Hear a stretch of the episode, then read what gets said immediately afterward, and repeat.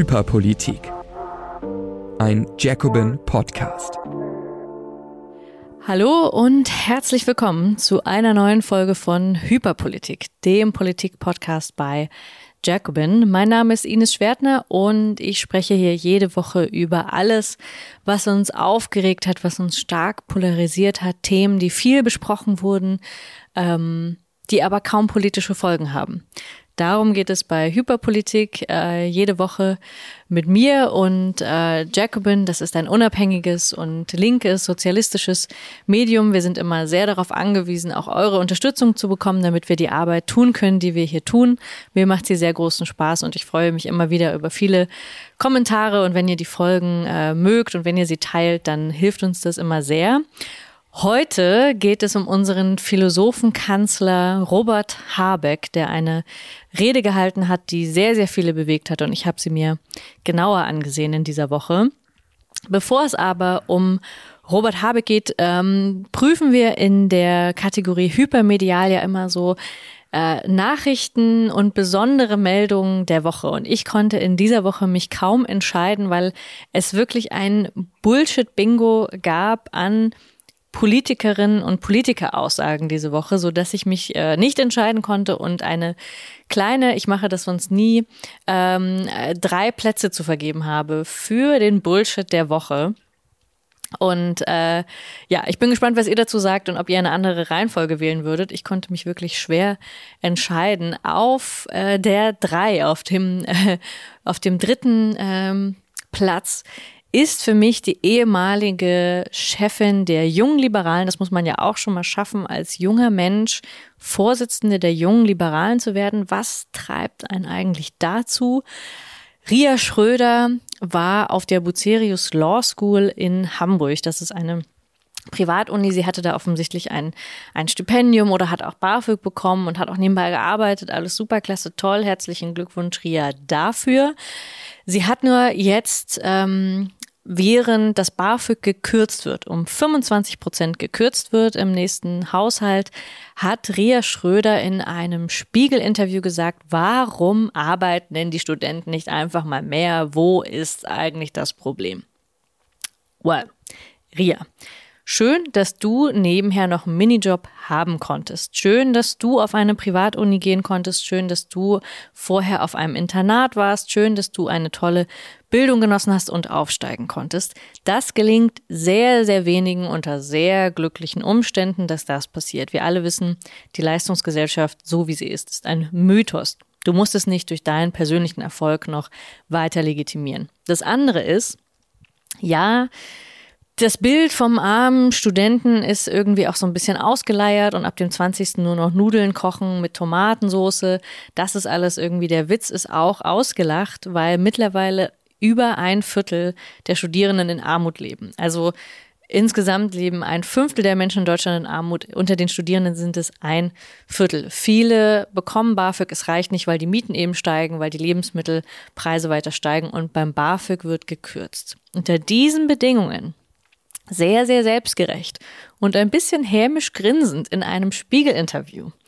Einfach das Thema ein bisschen runterzuspielen und zu sagen, ich hab's doch auch geschafft, dann könnt ihr es doch alle anderen schaffen, ist schon ziemlich dreist. Also es ist wirklich unverfroren, ähm, einfach zu behaupten, wo ist eigentlich das Problem? Die Leute sollen lieber mehr arbeiten gehen. Viele gehen ja schon nebenher arbeiten, können es sich trotzdem nicht gut leisten zu leben weil sie in den Großstädten, wie gesagt, immer steigendere Preise haben. Und das ist nicht nur einfach irgendwann ein bisschen ekelhaft, wenn man selber halt so diesen persönlichen Aufstieg gemacht hat und dann die anderen runterdrückt, sondern es ist insgesamt in diesem Gesamtdiskurs, den wir jetzt haben, zu Arbeit und Arbeit muss sich wieder lohnen. Ich hatte das ja schon vor ein paar Wochen mit Helena Steinhaus hier ausführlich besprochen.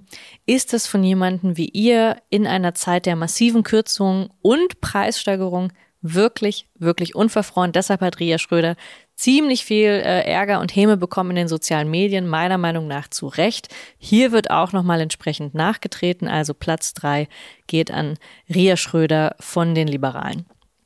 Auf Platz zwei in dieser Woche. Ich teile ja auch ähm, immer wieder fair und gerecht aus, äh, geht an die SPD. Dieses Mal, ich glaube zum ersten Mal ist er hier, kommt er wirklich zu Wort, Boris Pistorius. Boris Pistorius äh, von der SPD, unser Verteidigungsminister. Also ähm, der dadurch vor allem bekannt ist, dass er erstmal noch keine großen Fehler gemacht hat, dass er noch keine großen Skandale an der Hacke hat und dass er offensichtlich auch okay dabei aussieht, ähm, irgendwie in Uniform aufzutauchen. Also der Mann hat einfach keinen großen Fauxpas bisher begangen und deswegen ist er einer der beliebtesten Politiker Deutschlands. So einfach geht es. Boris Pistorius hat jetzt kürzlich gesagt, Deutschland müsse wieder kriegstüchtig werden. Was bedeutet es, kriegstüchtig zu werden? Vor allem vor dem Hintergrund 100 Milliarden Euro Sondervermögen, steigendes Militärbudget, alle anderen Bereiche werden gespart, außer eben in seinem eigenen Ressort. Jetzt muss er natürlich überlegen, was mache ich überhaupt mit 100 Milliarden Euro, zusätzlich natürlich Materialbeschaffung, das alles. Und um das Ganze zu legitimieren, muss man natürlich auch in Dauerschleife, das passiert seit der Zeitenwende-Rede von Olaf Scholz von vor anderthalb Jahren, eigentlich dauerhaft und in regelmäßigen Abständen muss natürlich erklärt werden, warum es diese Aufrüstung braucht. Und deswegen muss jemand wie Boris Pistorius natürlich zwischendrin immer wieder sagen, wir müssen kriegstüchtig werden. Dass niemand aus der Bundesregierung in gleicher Weise so etwas sagt wie Olaf Scholz, Boris Pistorius, Annalena Baerbock könnten das ja tun, zu sagen, wir haben jetzt eine Friedensinitiative, wir suchen diplomatische Lösungen, wir versuchen mit internationalen Partnern uns an den Verhandlungstisch zu setzen, wir versuchen eine europäische Lösung zu finden, wie auch immer.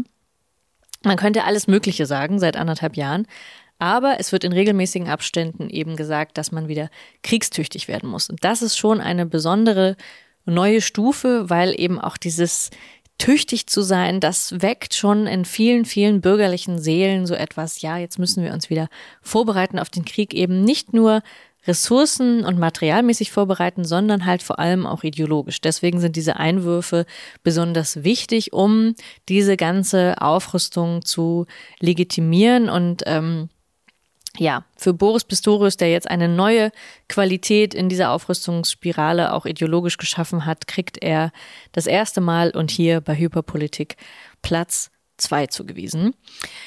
Platz eins hat ähm, ein alter Bekannter, kann man so sagen. Vor wenigen Wochen habe ich mich schon ausführlich mit äh, Hubert Aiwanger beschäftigt. Ich dachte auch, damit wäre es dann auch erstmal gut gewesen.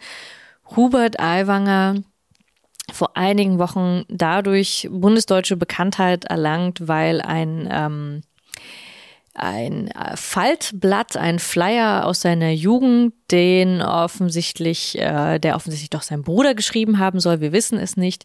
Jedenfalls ein klar, eindeutig volksverhetzendes, antisemitisches Faltblatt, in dem es nicht einfach nur so ein bisschen durch die Blume ein bisschen Volksverhetzung gab, sondern in dem es ganz konkret um Gaskammern ging, um, um die politischen Gegner und um Opfer. Also da kann man eigentlich nicht so viel drum herum reden. Ähm, das hat er von sich gewiesen, hat sogar noch ähm, politisches Kapital daraus schlagen können. Also hat bei den Landtagswahlen in Bayern überraschend gut dann noch abgeschnitten.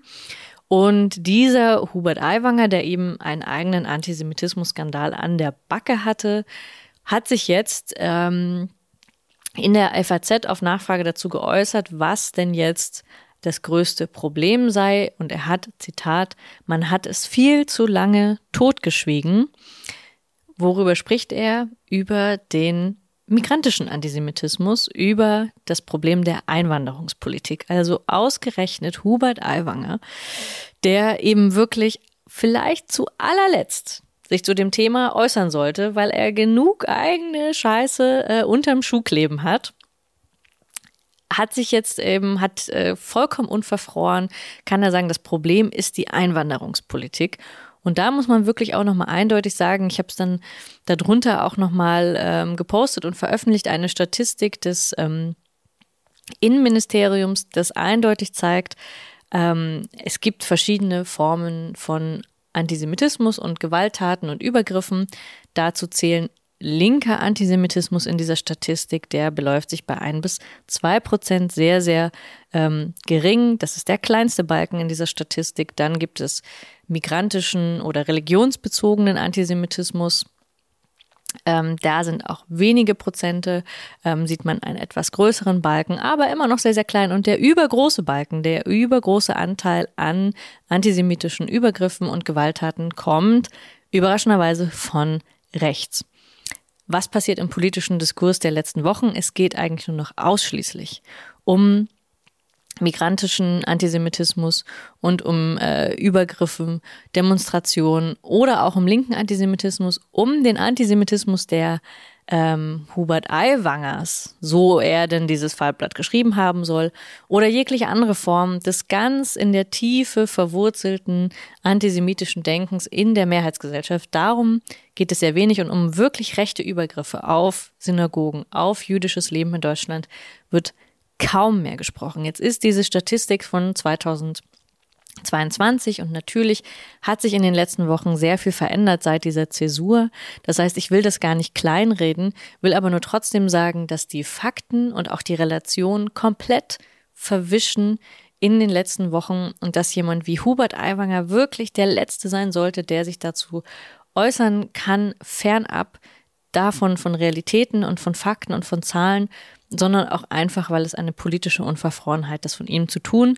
Dafür kriegt er äh, Platz eins in dieser Woche. Er hat sich noch mal ganz kurz an den anderen beiden vorbeigeschlängelt, weil das fand ich schon wirklich, ähm, ja, sehr, sehr äh, besonders. Damit hätte ich auch nicht gerechnet, dass er sich sowas dann jetzt auch noch traut und dass ihm das womöglich auch nicht mal schaden wird. Das ist leider auch Teil unserer hyperpolitischen Realität.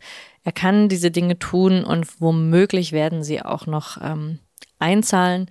Ganz, ganz viele haben darauf geschrieben, haben mir geschrieben und recht hat er. Je, wie also komplett fernab von jeglicher Realität kann man sich so auch eigene Realitäten schaffen und es ist ganz, ganz schwer, dagegen anzukommen. Also in dieser Woche hypermedial, wirklich, wirklich verrückt. Und ich hoffe, dass ich in nächster Woche nicht wieder drei Dinge mitbringen muss, sondern es wieder auf eines beschränken kann. Aber diese Woche war es wirklich schwierig.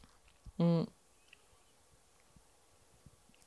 Und damit zusammen mit dieser ähm, Statistik hängt auch unser Hauptthema. Und zwar geht es eben um Robert Habeck, unser Philosophenkanzler der Herzen. Er hätte wahrscheinlich Kanzler werden wollen, dann hätte er nämlich Reden wie diese sehr, sehr oft, sehr, sehr viel halten können. Ähm, er ist aber, manche vergessen es, nicht Kanzler geworden. Er war ja nicht mal Kanzlerkandidat, sondern er ist der Bundeswirtschaftsminister. Und Robert Habeck hat sich vor einiger Zeit schon von Twitter verabschiedet und ähm, fand wahrscheinlich auch den Diskurs da ganz äh, schlimm, macht es nicht mehr. Aber er hat eben noch einen Kanal, über den er zur Bevölkerung sprechen kann. Das ist der Kanal des Bundeswirtschaftsministeriums. Und Robert Habeck hat das in der Vergangenheit auch immer wieder genutzt, also hat immer mal wieder in regelmäßigen Abständen Videobotschaften an uns, an die Menschen herausgesendet. Immer wieder auch ähm, infolge der Energiekrise nach dem Angriffskrieg, also hat immer wieder, er stand dann einmal zum Beispiel in Katar vor den Palmen, hat erklärt, warum man jetzt wieder ähm, mit Katar Verträge schließen muss, neue Energielieferanten finden muss, hat das auch ganz bedrückt, aber realistisch erklärt, stand einmal vor einem Kraftwerk irgendwo in Norddeutschland, glaube ich, hat auch da erklärt, vor den LNG-Terminals. Also Robert Habeck versucht sich, das muss man jetzt wirklich sagen, in offener politischer Kommunikation. Dafür wird er auch sehr viel, ähm, äh, das wird sehr gewürdigt. Äh, ich würde halt sagen, er sollte nicht mehr so viel kommunizieren, sondern lieber gute Gesetze machen, aber dazu kommen wir später. Jedenfalls muss man erst einmal anerkennen, dass Robert Habeck versucht, in kurzen Videos zu erklären, wie kommt es zu der Energiekrise? Was müssen, was muss die Regierung jetzt tun? Natürlich lässt er dabei auch immer wieder Dinge weg. Es ist eben politische Kommunikation. Er ist Teil einer Regierung. Er ist eben kein neutrales äh, Medium oder so, sondern es ist natürlich klar politische Kommunikation. Aber er macht sie, er versucht sie. Im Verhältnis zu dem tatsächlichen Kanzler ist es ja schon mal was, könnte man jetzt sagen, könnte man jetzt meinen. In dieser Sache jetzt, in dem Video, das er diese Woche veröffentlicht hat, ist, liegt die Sache ein bisschen anders, denn es geht eben um antisemitische Übergriffe in Deutschland und um die deutsche Staatsräson Israel zu schützen. Und das liegt jetzt erst einmal, das muss man erstmal feststellen, komplett außerhalb seines Ressorts. Also wenn jemand dazu sprechen sollte in einer Generalansprache, dann wäre das wohl Olaf Scholz. Der macht es nicht, hinterlässt also auch eine gewisse Lücke, in die Robert Habeck gezielt hineingeht. Jetzt muss man allerdings sagen, zum Konflikt selbst, zum Krieg ähm, in Gaza, in Israel, müsste eigentlich Annalena Baerbock sprechen. Die tut es aber auch nicht. Also die hat jetzt, die sagt zwar auch etwas zu der UN-Resolution und zur Enthaltung Deutschlands, also sie sagt etwas dazu, aber dieses macht sie auch nicht. Über Gewalttaten in Deutschland infolge des Krieges in Nahost müsste, wenn überhaupt, über die Straftaten und Übergriffe müsste Nancy Faeser sprechen, die Innenministerin. Also es sind viele Menschen potenziell hier zuständig. Robert Habeck ist es nicht. Das heißt, er hat sich selbst ermächtigt und mal wieder eine Ansprache gehalten. Und ich glaube, er macht das auch einfach sehr, sehr gern. Er ist in der Sprache etwas besser äh, als im Tun, könnte man so sagen, in der tatsächlichen Machtpolitik. Das hatten wir hier auch schon öfter besprochen, dass die Grünen, was das angeht, sich eigentlich nicht so stark durchsetzen, vielleicht auch nicht durchsetzen wollen oder können. In der Greichen-Affäre gab es da auch schon so ein kleines Problem und ähm, man sich aber eigentlich an den entscheidenden Stellen nicht durchsetzen kann, aber eben ein guter Kommunikator ist. Man weiß sowieso, Robert Habeck schreibt ohnehin lieber etwas Bücher und redet sehr gern das Ganze ist immer ziemlich fluffig. Also ich beobachte Robert Habeck schon wirklich sehr, sehr lang. Auch in seiner Rede zum Parteivorsitzenden war das äh, sehr eindrücklich, wie viele Worte er gesagt hat und wie wenig er aber tatsächlich gesprochen hat. Also er ist einer derjenigen, die ganz, ganz luftig versuchen, alle Widersprüche der Welt und alle Krisen der Welt auf den Begriff zu bringen und die Widersprüche auszuhalten. Aber ähm, ja, wie viel sich dahinter verbirgt, ist immer so ein bisschen die Frage. Jedenfalls ist das Wort sein Ding. Insofern ist auch diese Ansprache nicht wirklich überraschend, aber eben das Themenfeld, dem er sich jetzt hingibt. Und wenn man genauer hinschaut, macht Robert Habeck wirklich etwas Interessantes in dieser Rede. Deswegen lohnt es sich ja auf jeden Fall, ähm, da genauer hinzuhören.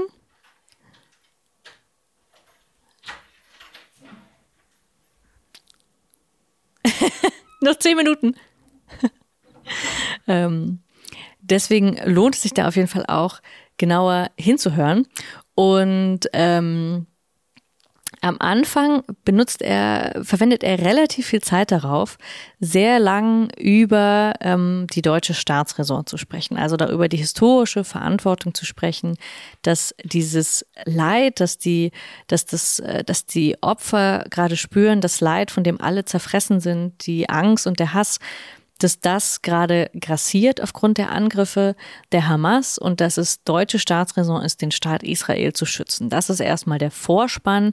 Das ist sozusagen die Grundlage, auf der überhaupt diese gesamte Ansprache funktioniert. Darauf verwendet er viel Zeit und sagt damit eigentlich erstmal etwas Selbstverständliches, aber er sagt das eben in einem ganz ruhigen, staatsmännischen, bedachten Ton. Das muss man ihm, äh, das muss man ihm lassen. Also er trifft in dieser Situation den richtigen Ton. Er sagt auch selbst, es ist eine sehr verworrene Debatte und er will sie entwirren. Also er selbst sieht sich eben auch sehr als der Aufklärer, der jetzt in dieser verworrenen Debatte eben entwirrt äh, das ist schon mal interessant, dass er das so von sich selbst äh, behauptet, dass er das tut.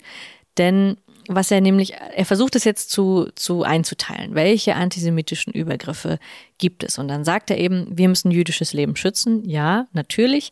Und äh, das dazu ist der deutsche Staat äh, das, das ist unser Auftrag, äh, das zu tun. Und dann sagt er, welche antisemitischen Übergriffe gibt es jetzt eben? Und er sagt dann, äh, spricht über die ähm, Demonstration und spricht auch über dann ähm, Dinge, die nicht mehr erlaubt sind, äh, spricht darüber sehr lang und nennt auch die muslimischen Verbände und sagt dann, nicht alle hätten sich angemessen, hätten darauf angemessen reagiert. Und er tut damit etwas, was man eigentlich überhaupt nicht machen darf. Also was in anderer Weise sofort als antisemitisch ausgelegt werden würde, nämlich versucht, die Gräueltaten Einzelner oder einzelner Gruppen, in dem Fall der Hamas, zu übertragen auf die gesamte muslimische Gemeinde in Deutschland oder eben auch meinetwegen Aussagen oder Taten Einzelner in Deutschland auch wieder zu übertragen auf die gesamte muslimische Gemeinde, die dann sich genötigt fühlen, dazu Stellung zu beziehen. Also er sagt, wir schützen auch muslimisches Leben hier, wir schützen vor Rassismus. Tun wir das wirklich, aber das mal nur am Rande. Und er nimmt aber alle anderen in Mithaftung für etwas, das einzelne Personen mit migrantischem Hintergrund begangen haben. Und das ist eigentlich etwas, was man nie tun sollte, eine gesamte Gruppe in Mithaftung nehmen für das, was Einzelne tun und was vielleicht ein Phänomen ist, was natürlich auch strukturelle Gründe hat, aber wozu man niemals ähm, ganze Gemeinden mit in Haftung nehmen sollte. Und er bleibt da auch sehr, sehr vage, weil er eben gar nicht sagt, wer äußert sich denn dazu nicht oder so. Er sagt nur, das wird nicht angemessen reagiert und hinterlässt dabei den Eindruck, in der gesamten migrantischen Community sind wir jetzt dafür verantwortlich, dass es äh, dass es in Demonstrationen zu Ausschreitungen kommt, sind wir jetzt alle dafür verantwortlich. Das passiert immer wieder, überhaupt nicht in gleicher Weise wird natürlich, wenn es tatsächlich rechte Übergriffe gibt, zu denen er auch spricht, aber relativ wenig spricht, ehrlicherweise, wird ja, werden ja auch nicht gleich alle in Mithaftung genommen, dass wir alle Antisemitinnen seien, die Angriffe auf Synagogen planten. Also es wird immer auch mit ähm, unterschiedlichem Maß gemessen, mit doppeltem, ähm, mit, ja, mit unterschiedlichem Maß, was immer häufiger die migrantischen Community, Communities trifft und viel, viel seltener, zum Beispiel die rechte Szene, die jetzt niemals ausgeweitet wird auf die deutsche Mehrheitsgesellschaft oder so.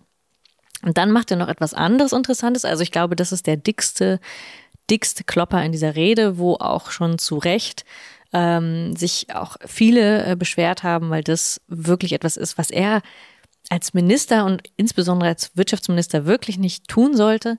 Dann geht er noch einen Schritt weiter und redet über linken Antisemitismus, der auch stärker geworden sei und ähm, benennt da auch wiederum sehr, sehr vage, spricht dann von einigen Teilen, einigen Gruppen. Ich denke, er meint Teile der Klimabewegung, auch Teile der postkolonialen Bewegung, so nennt er das auch, sagt jetzt aber nicht genau, auf welche Demonstration oder auf wen er sich genau bezieht.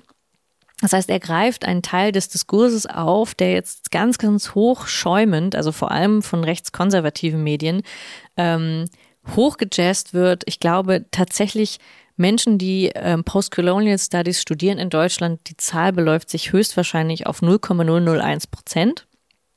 Diejenigen, die dann auf diesen Demos sind, Lass es ein paar hundert Leute sein, ähm, die überhaupt wissen, was postkoloniale Studien bedeutet. Also wer weiß das überhaupt? Aber das wird so, so hochgejazzt als ein gesamtgesellschaftlich großes Phänomen. Auf einmal sind plötzlich alle auf den Seiten, äh, auf Seiten der unterdrückten Palästinenserinnen und Palästinenser. Und das wird mit einer etwas entkoppelten postkolonialen Theorie verbunden dass es tatsächlich Einzelne geben könnte, die da sehr wirr sind. Meinetwegen. Aber dass der Bundeswirtschaftsminister daraus einen so großen Punkt in seiner Ansprache an alle macht, ist schon auch ein bisschen verrückt. Also erinnert euch nochmal an die Statistik, die ich vorhin zitiert habe. Linker Antisemitismus bei ein bis zwei Prozent, darunter Studierende der Postcolonial Studies vermute ich noch viel weniger, aber es gibt halt Videomaterial und dann sieht man halt die Sörens und Leas, die ähm, Postcolonial Studies studieren. Und man denkt sich, dieses Phänomen, das an einigen wenigen Universitäten in Deutschland stattfindet, das muss doch jetzt das Hauptproblem sein. Und damit erweist Robert Habeck uns allen natürlich einen Bärendienst, weil er nicht analysiert, analysieren kann. Erstens, was ist die Relation, was ist der Stellenwert dessen insgesamt und zweitens auch, was könnte die inhaltliche Begründung überhaupt sein? Denn es ist ja nicht einfach nur äh, Bullshit, der da referiert wird, sondern natürlich kommt das eben auch aus einer gewissen Tradition. Damit könnte man sich ja auch beschäftigen, vielleicht gerade als Grüner könnte man sich auch mit Antiimperialismus eventuell mal beschäftigt haben, aber nein, darum geht es natürlich gar nicht. Das heißt, äh, rechter Antisemitismus, migrantischer Antisemitismus und linker Antisemitismus werden auf eine Stufe gestellt, werden nicht in Relation gestellt. Es wird dann nochmal geendet, also er endet nochmals damit und deswegen stehen wir für die Souveränität und für die Sicherheit äh, der Menschen in Israel ein. Er spricht nicht über den eigentlichen Konflikt, über den eigentlichen Krieg im Nahen Osten, sondern er spricht hauptsächlich eigentlich über das, was in Deutschland danach passiert. Und das ist allein auch schon sehr, sehr unredlich. Ähm, ihr erinnert euch vielleicht, Tano Hauenstein und ich haben versucht, vor zwei Wochen das Ganze das Pferd auch von hinten aufzuzäunen und zu sagen, was ist jetzt eigentlich passiert, was für eine Zäsur waren die Angriffe und auch die ähm, Geiselnahmen der Hamas, was, äh, was spielt sich jetzt auf dem Boden des Gazastreifens ab, mit welchen Schrecken müssen wir jetzt rechnen und so weiter. Wir haben versucht, auch ein bisschen in die Geschichte des Konflikts zu gehen, die ja lange zurückreicht, die natürlich auch in einen geopolitischen Konflikt eingebettet ist, den man nicht verstehen kann, ohne Machtasymmetrien zwischen dem Staat Israel und auch der palästinensischen Bevölkerung und so weiter. Das alles haben wir, wie gesagt, versucht in den äh, letzten, in den letzten zwei Wochen zu besprechen, um da eine gewisse Grundordnung reinzubringen und dann zu verstehen, was ist eigentlich dieser deutsche Diskurs, was passiert hier, warum gibt es hier sehr viel Frust und Hass und Ärger auch auf der Straße, warum müsste er sich auch entladen, was ist, was sind da die Ursachen dafür? Und darauf geht Robert Habeck eben überhaupt nicht ein, sondern gebietet sich eigentlich sehr, sehr staatsmännisch und versucht ähm, äh, in diesem Diskurs sehr, sehr moralisch zu intervenieren. Aber eigentlich, was er halt tut, ist, dass er die drei verschiedenen Antisemitismen gleichsetzt, dass er sie auch ein Stück weit, indem er versucht, es zu entwirren, aber eigentlich sehr viel durcheinander bringt und eben nicht über den eigentlichen Krieg spricht und darüber, wie man ihn lösen könnte darüber, was man tun könnte.